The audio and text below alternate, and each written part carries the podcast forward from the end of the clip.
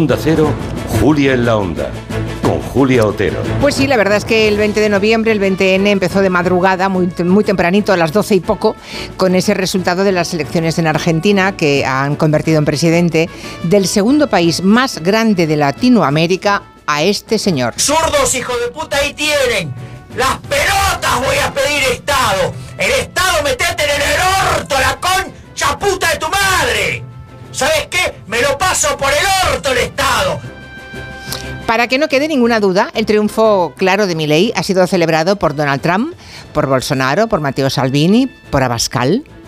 Aunque parezca un misterio el por qué la mayoría escogió al tipo de la motosierra que habla con su perro muerto y llama imbécil al Papa, habrá que indagar las claves y no quedarse solamente en la superficie de este giro de guion político que ha ocurrido en Argentina, un país rico donde casi la mitad de la gente vive en la pobreza.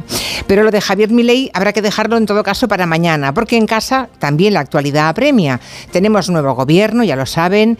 Pedro Sánchez ha presentado este mediodía su nuevo Consejo de Con bastantes repetidores y algún cambio estratégico de competencias entre carteras. El presidente defiende un gobierno de más perfil político que técnico, donde conviven renovación con permanencia, según él mismo ha dicho.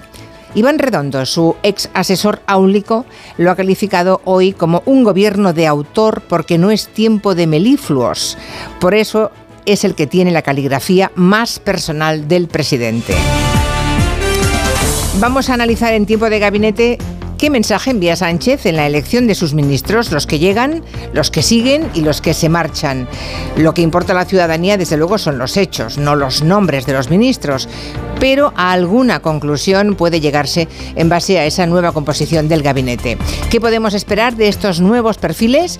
Lo discutiremos con Elisa Beni, Carolina Vescanza y Juan Manuel de Prada.